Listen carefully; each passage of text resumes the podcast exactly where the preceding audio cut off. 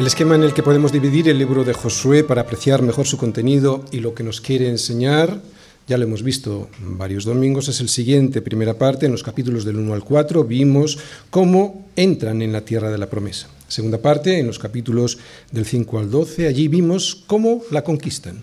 En la tercera parte de los capítulos del 13 al 21 vimos cómo tomaban posesión de ella y ya en la cuarta parte, en los capítulos del 22 al 24, estamos viendo unas exhortaciones de Josué al pueblo para poder retener esa tierra que el Señor les había dado para siempre.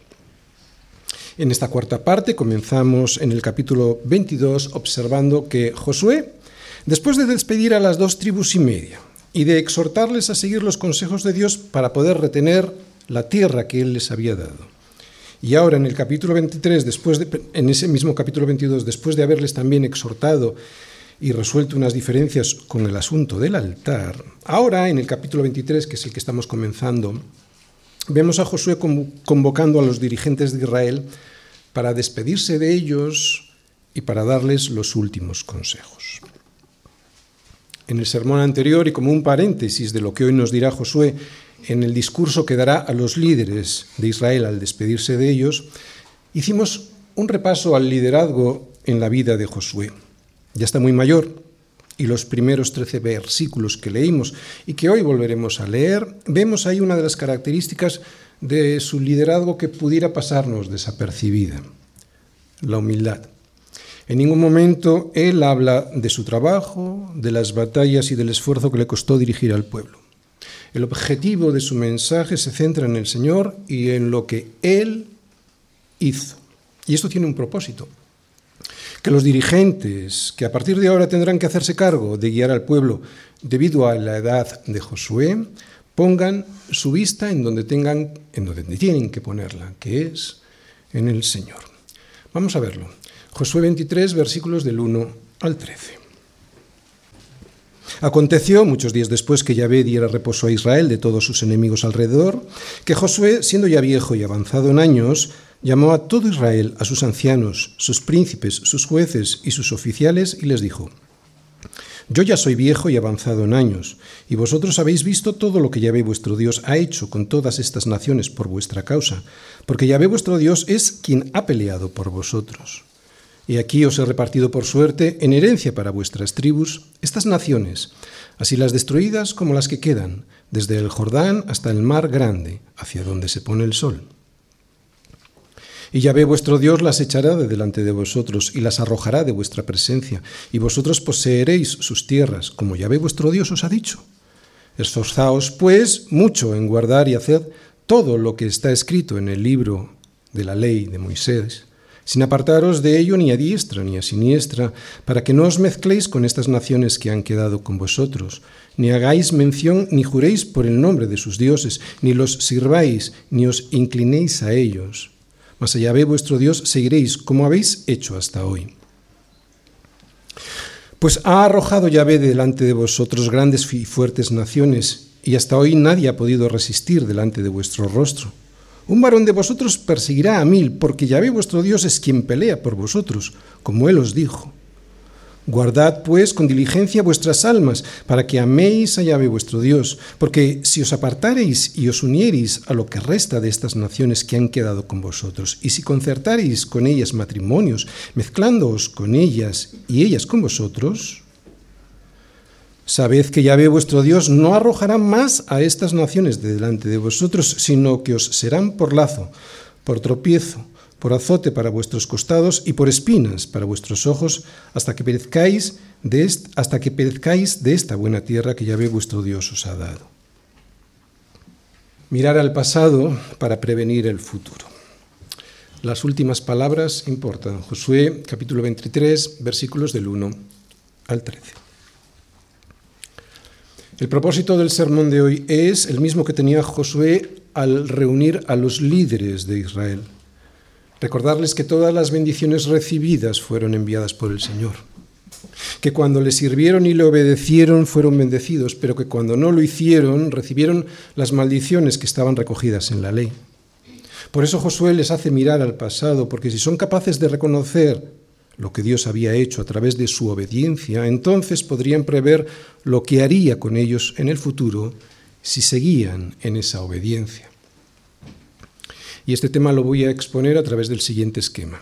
Primera parte, nuestra responsabilidad, versículos del 1 al 3. Segunda parte, la ayuda del Señor es cierta, versículos del 3 al 5. Tercera parte, la obediencia al Señor es obligada, versículos del 6 al 13. Primera parte, nuestra responsabilidad.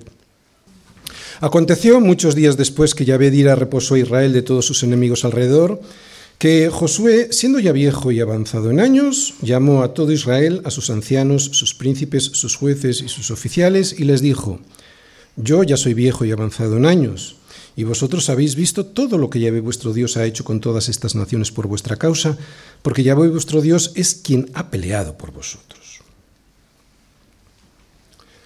Como os dije en el último sermón, las últimas palabras importan. Estamos al comienzo del capítulo 23 y en estos primeros versículos se nos dice que Josué era ya viejo y avanzado en años.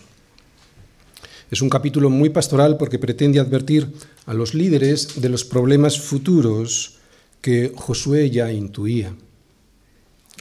Les anima a ver el pasado para prever, para estar prevenidos para el futuro.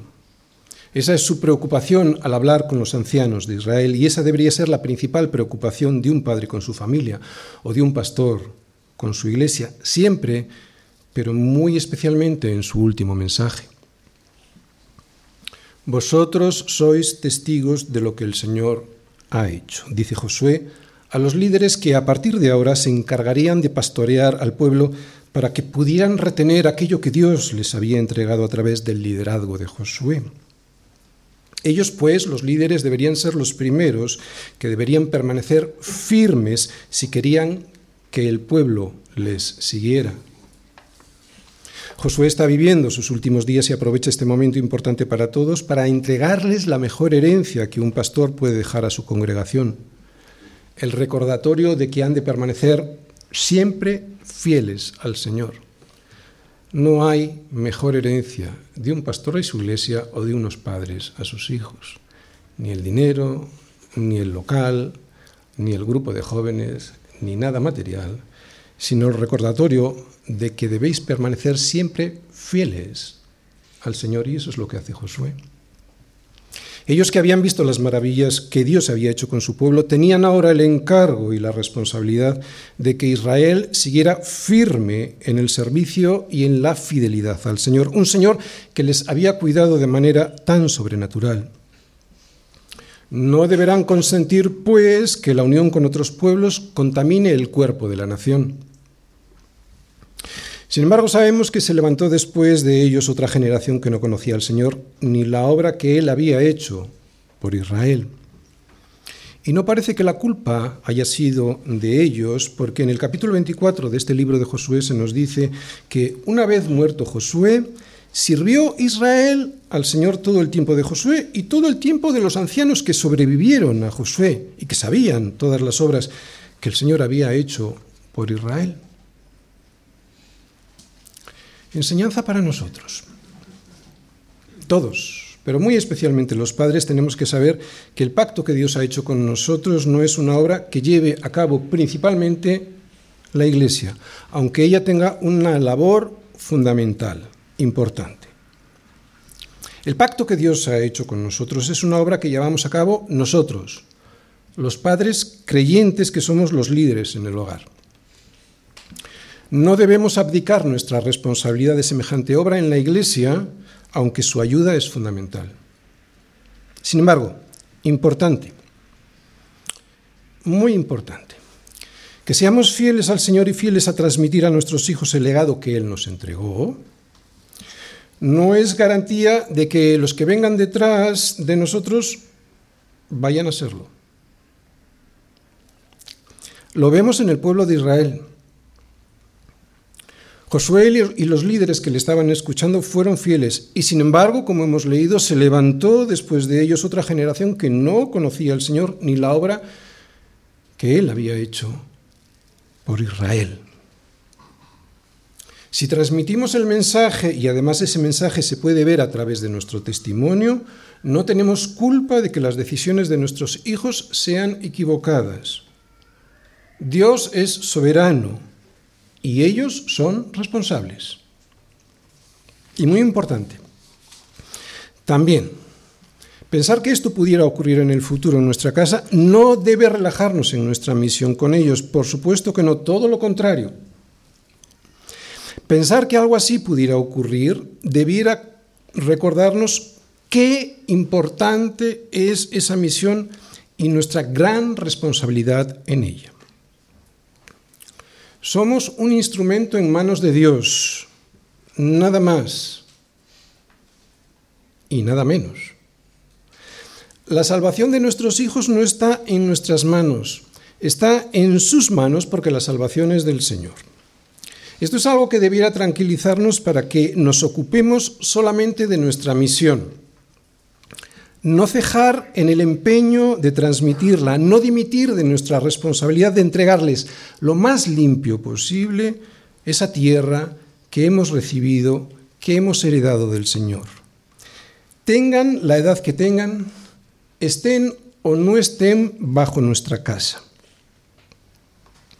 Puede ser muy duro pensar que la siguiente generación no seguirá al Señor, pero lo haga o no, nos escuchen o dejen de hacerlo, lo que a nosotros nos toca es comunicarles lo que hemos visto en el pasado.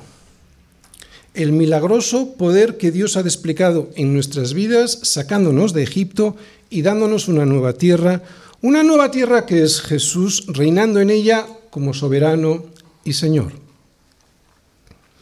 Es una enseñanza que viene por toda la Biblia. Así lo explica, por ejemplo, el Salmo 78, que vamos a ir a ver ahora. El salmista aquí hace la función de profeta y hablando de parte de Dios, nos pide, lo primero que nos pide es que prestemos mucha atención, porque lo que nos va a contar es algo muy importante. Vamos al Salmo 78. Escucha, pueblo mío, mi enseñanza, mi ley, literalmente es mi ley. Inclinad vuestro oído a las palabras de mi boca.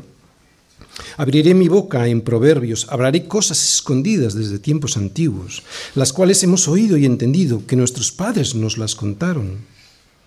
Estas enseñanzas que debemos transmitir a nuestras generaciones venideras las tenemos que hacer de la misma manera que nos las contaron nuestros padres, en este caso como están en las escrituras. Y fijaros en el versículo siguiente, ¿eh? en el versículo 4. Nos dice que la herencia más importante que les podemos entregar no es económica o material, sino espiritual. Versículo 4 no las encubriremos a sus hijos, sino que contaremos a la generación venidera que las alabanzas del Señor y su potencia y las maravillas que hizo.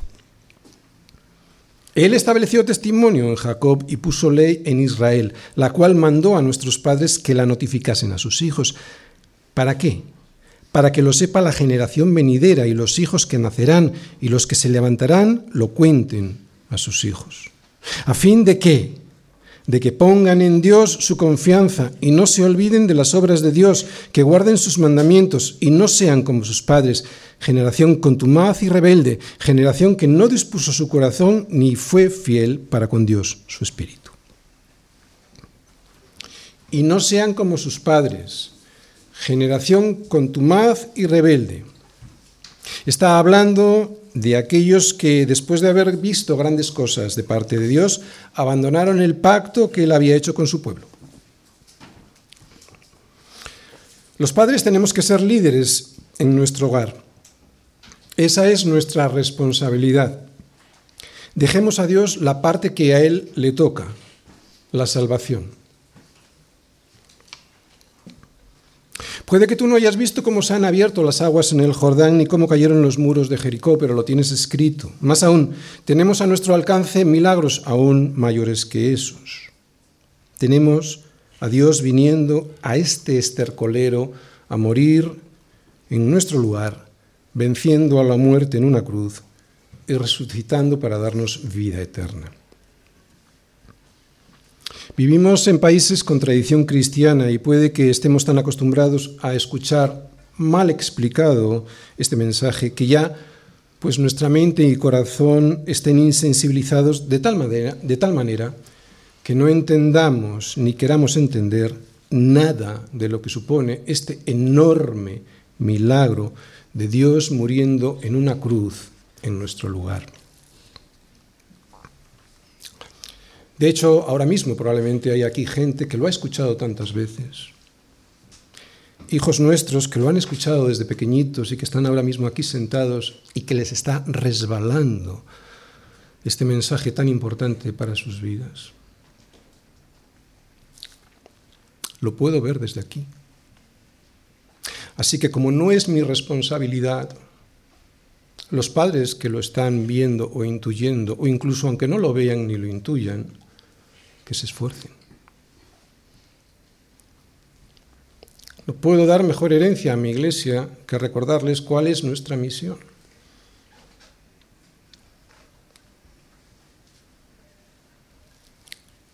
Tú no. Tú no encubras estas cosas a tus hijos. Cuenta a la generación venidera las alabanzas del Señor y su potencia y las maravillas que hizo porque tú sí que ya has visto cómo el Señor te ha ayudado. Jamás caigas en la desesperanza. ¿Por qué? Segunda parte. Porque la ayuda del Señor es cierta. Y vosotros habéis visto todo lo que Yahvé vuestro Dios ha hecho con todas estas naciones por vuestra causa. Porque Yahvé vuestro Dios es quien ha peleado por vosotros. Y aquí os hay repartido por suerte en herencia para vuestras tribus estas naciones, así las destruidas como las que quedan, desde el Jordán hasta el mar grande, hacia donde se pone el sol. Y ya ve vuestro Dios las echará de delante de vosotros y las arrojará de vuestra presencia, y vosotros poseeréis sus tierras como ya ve vuestro Dios os ha dicho. Lo mismo que Él lo hizo en el pasado, lo hará en el futuro. Esta es la certeza confiada que Josué les plantea a unos líderes que dentro de muy poco se tendrán que hacer cargo de guiar al pueblo. Primero lo hace recordándoles su pasado. Fijaros en el versículo 3. Vosotros habéis visto todo lo que Yahvé vuestro Dios ha hecho con todas estas naciones por vuestra causa, porque Dios es quien ha peleado por vosotros para después prever lo que Dios hará en el futuro si son fieles al Señor. Versículo 5, vuestro Dios las echará de delante de vosotros y las arrojará de vuestra presencia. Así es la vida cristiana, mi hermano. Dios nos ha dado el reposo en Cristo y sin embargo todavía nos queda trabajo por hacer. Es lo mismo que le había dicho el Señor al pueblo de Israel tiempo antes, antes de entrar en la tierra prometida. No los echaré de delante de ti en un año, para que no quede tierra desierta y se aumente contra ti las fieras del campo. Poco a poco los echaré de delante de ti hasta que te multipliques y tomes posesión de la tierra. El Señor nos da tiempo. El Señor nunca nos engaña. Él mismo nos dice que en el mundo tendréis aflicción, pero que confiemos, porque Él ha vencido al mundo. Nunca, ¿os dais cuenta? Nunca se trata de nosotros, aunque nos manda esforzarnos y ser valientes, siempre se trata de Él y de su poder. Dios es quien ha peleado por vosotros, por eso será también Él quien eche a tus enemigos de delante de tu presencia. Él lo hizo en el pasado, Él lo hará en el futuro. El Señor nunca nos engaña, Él nos dice que nuestra seguridad se sustenta en Él y que la fe, la confianza en esa seguridad brota al escuchar su palabra y recordar los poderosos hechos en el pasado. Por eso Josué nos muestra los poderosos hechos del Señor en el pasado, para que sigan ellos y nosotros poniendo la fe y la confianza en el Señor en el futuro. No nos queda otra. No nos queda otra. En eso consiste nuestra vida de fe y en eso nos demostramos a nosotros mismos si hemos sido llamados a seguirle o no, en la perseverancia. ¿Qué le dijo Pedro a Jesús? Señor, ¿a quién iremos?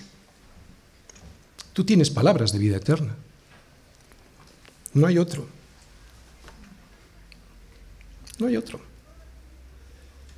En ningún otro hay salvación porque no hay otro nombre bajo el cielo dado a los hombres en que podamos ser salvos. Razones cargadas de fe. Así debe ser nuestra vida. Nuestra vida es una vida de razones, las que Dios nos da en su palabra, que se cargan de fe cada vez que miramos al pasado y vemos que su misericordia siempre estuvo ahí. Y atención, mi hermano, poder verlo así cada día es un milagro, porque lo primero que se nos viene a la cabeza cada vez que tenemos dificultades es, ¿por qué a mí, Señor? ¿Por qué yo? Yo, yo, yo siempre yo, nunca Cristo. Advertencia. Si al mirar atrás no eres capaz de ver la misericordia de Dios en tu vida, el corazón se te va a ir endureciendo y eso es peligroso. Otra vez. Si al mirar atrás no eres capaz de ver la misericordia de Dios en tu vida, el corazón se te va a ir endureciendo y eso es peligroso. ¿Cómo reaccionaron los discípulos después de haber visto pocas horas antes el milagro de los panes y de los peces? Os lo digo yo. Después de haber alimentado a cinco mil, con cinco panes y dos peces, los discípulos se metieron en una barca y el Señor se fue a orar. Al llegar la noche los vio remando y fatigados. ¿Por qué? Porque el viento les era contrario. Entonces fue andando sobre el mar a ellos y viéndoles ellos sobre el mar, pensaron que era un fantasma y gritaron. Y subió a ellos en la barca y se calmó el viento. Y ellos se asombraron en gran manera y se maravillaban. ¿Por qué? ¿Por qué se acababan de ver el milagro de los panes y de los peces? Pues nos dice Marcos, porque aún no habían entendido lo de los panes, por cuanto estaban endurecidos en sus corazones. Mira, puedes tener fe, pero si tu corazón se va endureciendo por las circunstancias de la vida, nunca terminarás de ver la ayuda que Dios tiene para ti y te la perderás. De hecho, nunca verás a Dios solo verás la tormenta. Pero puedes levantarte cada mañana y ver que por las misericordias del Señor no hemos sido consumidos, porque nunca decayeron sus misericordias, porque nuevas son cada mañana, porque grande es su fidelidad. Si lo ves así, cada mañana, entonces no solo sabrás que la ayuda del Señor es cierta, sino que obedecerle es obligado. Tercera parte. La obediencia al Señor es obligada. Esforzaos, pues, mucho en guardar y hacer guardar todo lo que está escrito en el libro de la ley de Moisés, sin apartaros de ello ni a diestra ni a siniestra, para que no os mezcléis con estas naciones que han quedado con vosotros, ni hagáis mención, ni juréis por el nombre de sus dioses, ni los sirváis, ni os inclinéis a ellos. Mas allá ve vuestro Dios seguiréis, como habéis hecho hasta hoy pues ha arrojado Yahvé de delante de vosotros grandes y fuertes naciones, y hasta hoy nadie ha podido resistir delante de vuestro rostro. Un varón de vosotros perseguirá a mil, porque Yahvé vuestro Dios es quien pelea por vosotros, como él os dijo. Guardad pues con diligencia vuestras almas, para que améis a Yahvé vuestro Dios, porque si os apartareis y os uniereis a lo que resta de estas naciones que han quedado con vosotros, y si concertareis con ellas matrimonios, mezclándoos con ellas y ellas con vosotros, sabed que Yahvé vuestro Dios no arrojará más a estas naciones delante de vosotros, sino que os serán por lazo, por tropiezo, por azote para vuestros costados, y por espinas para vuestros ojos, hasta que perezcáis de esta buena tierra que Yahvé vuestro Dios os ha dado.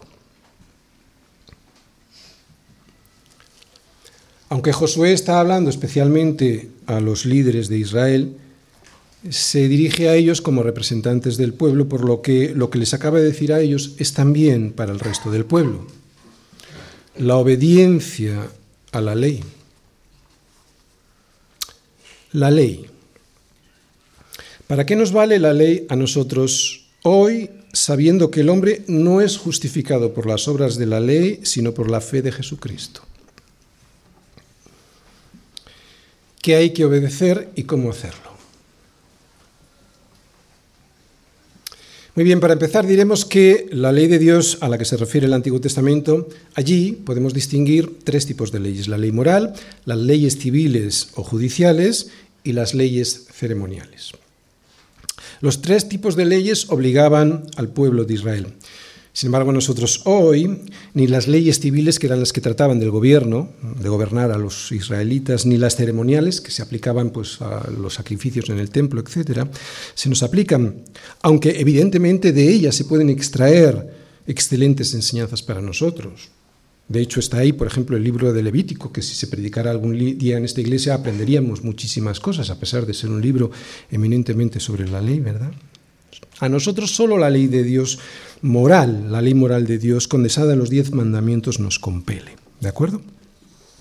Así que vamos a centrarnos en esta ley moral de Dios que está extractada, que está sintetizada en los diez mandamientos. El propósito de la ley de Dios, como digo, expresada de manera clara y perpetua en los diez mandamientos, es el primer propósito, es el de revelarnos el carácter de Dios y por lo tanto también debiera ser el reflejo de nuestro carácter. Y es aquí donde comienzan nuestros problemas porque nos damos cuenta a lo lejos que estamos de ese carácter que debiera reflejar nuestra vida. Por lo tanto, la importancia de los, de los diez mandamientos, además de mostrarnos el carácter de Dios, es enseñarnos la verdad sobre nuestra supuesta bondad.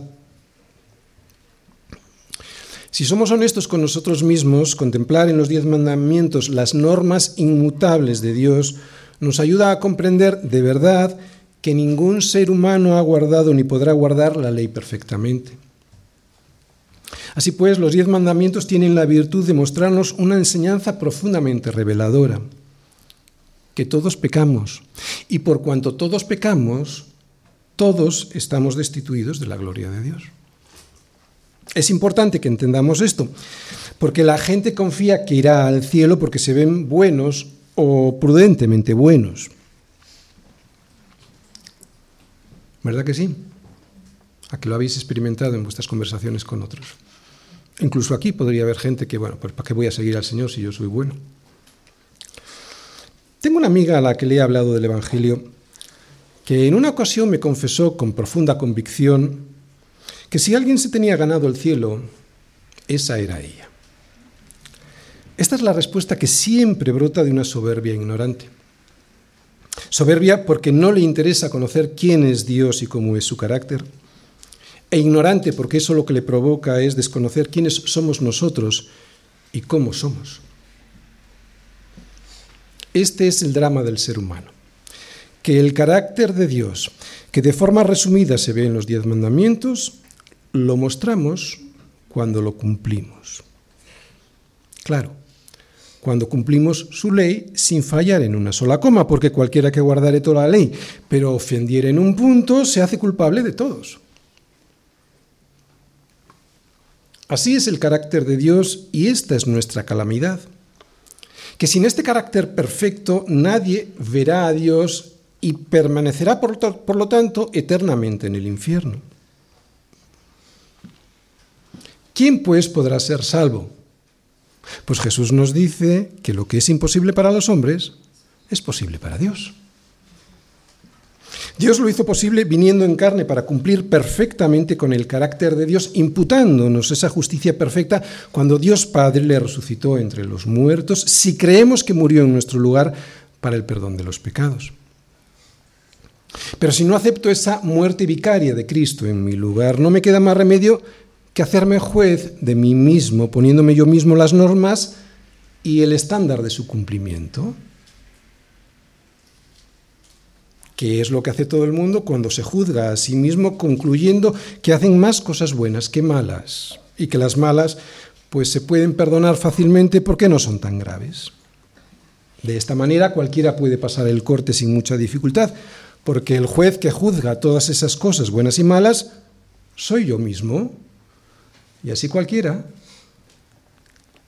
Todos sabemos hacernos trampas en el solitario, pero esto no funciona así. Y esto es lo que no le cabe al hombre en la cabeza, que él no puede ser juez de sí mismo. El hombre no regenerado no puede ni quiere entender que la ley de Dios tiene el propósito de ponernos a todos delante de un espejo para poder ver de verdad quiénes somos y cómo somos. Delante del espejo de la palabra de Dios. Como le dice Pablo a los Gálatas, de manera que la ley ha sido nuestro ayo para llevarnos a Cristo a fin de que fuésemos justificados por la fe. La palabra de Dios, la ley, te enseña que no hay manera, que no puedes, y que la, única manera de ser justificado es aceptar el sacrificio de Cristo en tu lugar. Resumiendo el propósito de la ley de Dios, de la ley moral de Dios. Primero, lo voy a ir repitiendo, los cuatro puntos. Voy a dar cuatro puntos, los voy a ir repitiendo para que se os queden. Primero, la ley me ayuda. ¿Cómo? Pues como lo haría un tutor, al mostrarme quién y cómo soy. Es fácil compararme con los demás ignorando la ley de Dios. Si lo hago así, pues siempre llego a la misma conclusión, que no soy tan malo, que de hecho soy bastante bueno. Pero si me miro en el espejo de la perfecta ley de Dios, las cosas cambian y me doy cuenta que estoy fallando por todas las esquinas. Como dice Pablo, yo no conocí el pecado sino por la ley. Y por eso mismo, segundo, la ley me humilla, la ley me enseña y la ley me humilla y pone fin a mi propia justicia. La ley me muestra contundentemente que no merezco la salvación porque no obedezco los diez mandamientos a la perfección. No puedo presentar, pues, ninguna justicia que sea aceptable a Dios, a un Dios que es tres veces santo, a un Dios que es completamente santo, a no ser que sea su misma justicia y Él me la regala si yo la acepto. Por eso la ley de Dios, la ley moral de Dios me muestra qué tan necesitado estoy de la obra perfecta de Cristo. Y por eso la ley me arroja a sus brazos para obtener su misericordia. Primero, la ley me ayuda al mostrarme quién soy yo de verdad. Segundo, la ley me humilla al reconocerme quién soy. Y tercero, la ley me enseña a ser agradecido con el Señor y a no ponerme por encima de los demás. Él vivió por mí, para que Él cumpla la ley por mí. Él murió por mí, pagando por mis pecados para que yo no muera. Y Él resucitó por mí para darme vida eterna. Por eso estoy agradecido y por eso mismo tampoco soy capaz de ponerme por encima de nadie, porque sé, ahora lo sé, que no hay nadie, y mucho menos yo, que llegue al estándar de la bondad, de la mansedumbre y de la templanza que Dios nos exige en su palabra. En mi lucha contra Cristo, Él me ha ganado. Y estoy agradecido que así haya sido, porque en mi derrota y humillación ahora sé que el requisito de la justicia que Dios me exige lo cumplo a través de la fe en la obra perfecta de su Hijo Jesucristo. Como la ley primero me enseña, me ayuda a mostrarme quién soy. Segundo, como la ley me humilla al mostrarme quién soy de verdad y como la ley tercero me hace ser agradecido al enseñarme todo esto, es ahora cuando puedo intentar cumplir por amor y no por obligación sus mandatos. Por eso, cuarto, ahora la ley se convierte en mi deseo de justicia. Ahora, al ver cómo soy, reconocerlo y agradecerlo, es cuando de mi corazón brota un deseo sincero por ser cada día más santo. No es fácil, pero la clave está en el entendimiento de dependencia de Dios para todo lo que yo hago en mi vida. Ya sé que la ley no me condena más, porque me ha sido dada la justicia perfecta de Cristo. Por eso ahora no solo no rechazo, sino que deseo su carácter en mi vida. Deseo la santidad porque lo amo y quiero ser como Él. Otra vez, otra vez y para no engañar a nadie. No es fácil, pero es la única manera. Como yo sé que mi justicia está asegurada en la obra perfecta de Cristo, descanso en Él y su Espíritu me hace celoso de buenas obras. Su gracia, perdonándome primero y restaurándome después, hace que desee ser cada día más como Él. Más aún, como por desgracia sigo pecando, sufro cuando compruebo lo lejos que estoy de la santidad que antes aborrecía, pero que ahora deseo con toda mi alma. Dicho con palabras de Pablo, así que queriendo yo hacer el bien, hallo esta ley, que el mal está en mí. Pero ¿sabéis por qué puedo hallar que el mal está en mí? Porque según el hombre interior, claro, el hombre interior que ha sido regenerado, me deleito en la ley de Dios. Descubres que el mal está en ti sin echarle la culpa a otro o sin justificarte, y, precisamente por eso te deleitas en la ley de Dios. Pues si esto ocurre así en tu vida, esto es una obra del Espíritu Santo. La ley me ayuda, la ley me humilla, la ley me hace ser agradecido y la ley, por lo tanto, me hace desear la justicia, o sea, ser santo. Pero volvamos a Josué porque en el pasaje que estábamos viendo les dice algo a los líderes que luego se encargarán de trasladar al resto del pueblo, algo que sin duda me puede ayudar en la práctica a cumplir con la ley moral de Dios en los asuntos cotidianos y muy concretos. Dice el versículo 6, no os apartéis de la, ley de Dios ni a diestra ni a siniestra. Y en el versículo 7, ¿para qué? Para que no os mezcléis con estas naciones que han quedado con vosotros, ni hagáis mención, ni juréis por el nombre de sus dioses, ni los sirváis, ni os inclinéis a ellos. Mas allá ve vuestro Dios, seguiréis como habéis hecho hasta hoy. Así pues, en estos versículos vemos que la obediencia toma forma de qué? De separación. Y lo mismo ocurre en el Nuevo Testamento. Así que los que recibieron su palabra fueron bautizados y se añadieron aquel día como tres mil personas. Es que probablemente la primera prueba de obediencia junto al bautismo sea la de juntarte con tus hermanos en la congregación. Y este juntarte con tus hermanos en la congregación trae como consecuencia otra, separarte del mundo. No hay otra. Claro, no estoy hablando solo físicamente, estoy hablando en el espíritu, porque podemos estar juntos aquí y algunos estar en el mundo. Pero es que no hay otra. Y no es algo impuesto desde fuera, es algo que surge desde dentro del corazón por el poder del Espíritu Santo en nuestra vida, obrando en nuestra vida. Para que no os mezcléis dice Josué en el Antiguo Testamento, por lo cual salid de en medio de ellos y apartaos, dice el Señor, y no toquéis lo inmundo, y yo os recibiré, nos dice Pablo en el Nuevo Testamento. Separación. En el Antiguo Testamento y en el Nuevo Testamento. Separación con el sistema de valores de este mundo. Y para no mezclarnos con este sistema de valores del mundo es necesario no conformarnos a este siglo, sino transformarnos por medio de la renovación de nuestro entendimiento. Y cuando tu entendimiento está siendo transformado por medio de la palabra de Dios, entonces tienes muy claro que no te unes en yugo desigual con los incrédulos, porque qué compañerismo tiene la justicia con la injusticia y qué comunión tiene la luz con las tinieblas. Pero esto solo surge de la renovación de tu entendimiento gracias a la palabra de Dios, no cuando estás conectado todo el día a la televisión. Porque entonces es la televisión la que renueva tu entendimiento. Es cuando te conformas a este siglo, a este mundo. ¿Cuántas desgracias evitaríamos si obedeciéramos la palabra de Dios?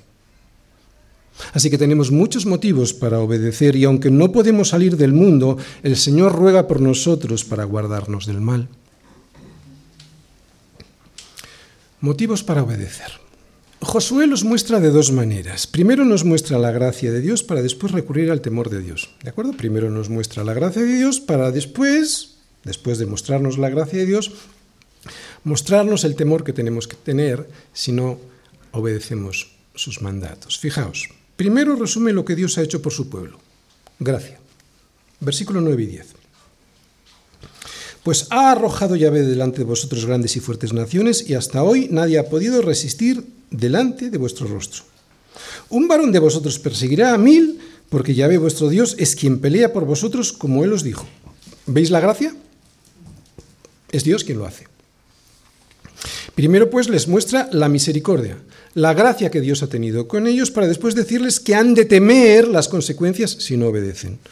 Versículos 12 y 13. Porque si os apartaréis y os uniereis a lo que resta de estas naciones que han quedado con vosotros, y si concertaréis con ellas matrimonios, mezclándoos con ellas y ellas con vosotros, sabed que Yahvé vuestro Dios no arrojará más a estas naciones de delante de vosotros, sino que os serán por lazo, por tropiezo, por azote para vuestros costados y por espinas para vuestros ojos, hasta que perezcáis de esta buena tierra que Yahvé vuestro Dios os ha dado, terminando por perderla, como así sucedió. Para la obediencia, mi hermano, mi hermano, nos ha de motivar tanto su gracia como el temor a las consecuencias de la desobediencia. ¿Por qué? Porque ¿qué hijo es aquel a quien su padre no disciplina? Así que el temor del Señor no es solo algo del Antiguo Testamento, también lo vemos en el Nuevo Testamento. Y si no, te hago una recomendación, léete la carta a los hebreos y tiembla. De hecho, Jesús siguió este mismo esquema que vemos en Josué. Fijaos cómo lo dice Jesús, Marcos 8:34. Y llamando a la gente y a sus discípulos les dijo, si alguno quiere venir en pos de mí, niéguese a sí mismo y tome su cruz y sígame. ¿Quieres la gracia de Dios? Síguele.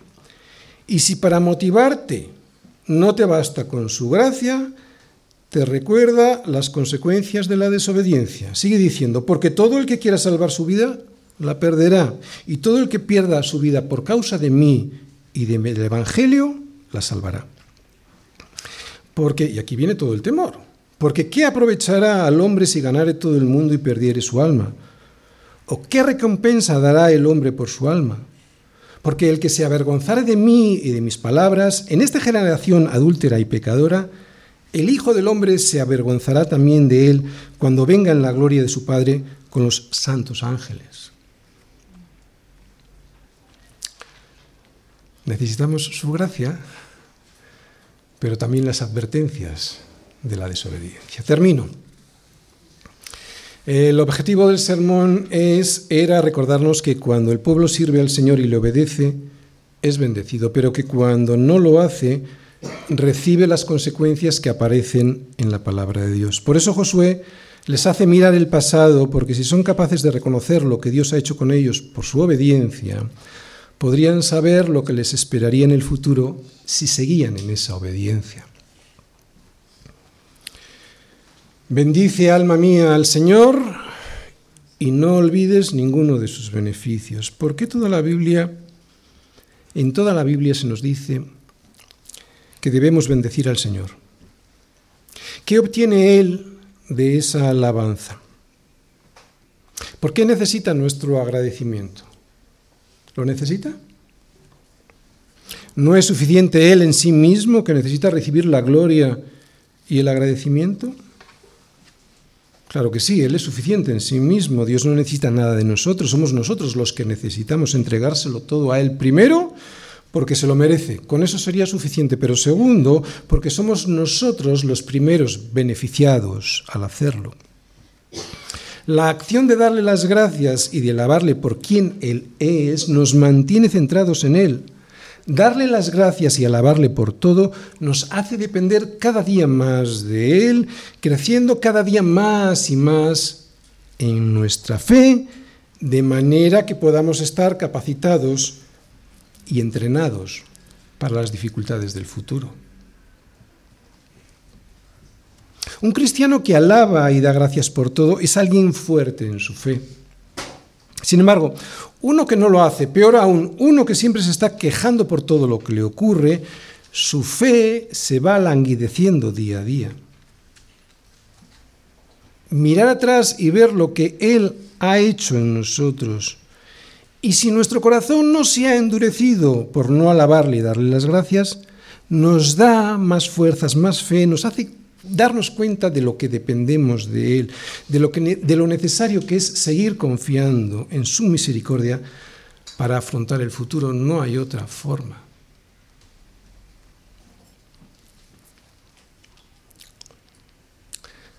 Y a todos aquellos que han estado medio dormidos, a todos aquellos que han estado escuchando, pero como si llevaran un chubasquero en las orejas, y les ha resbalado esta palabra, con todo mi cariño les recuerdo que lo tienen grabado.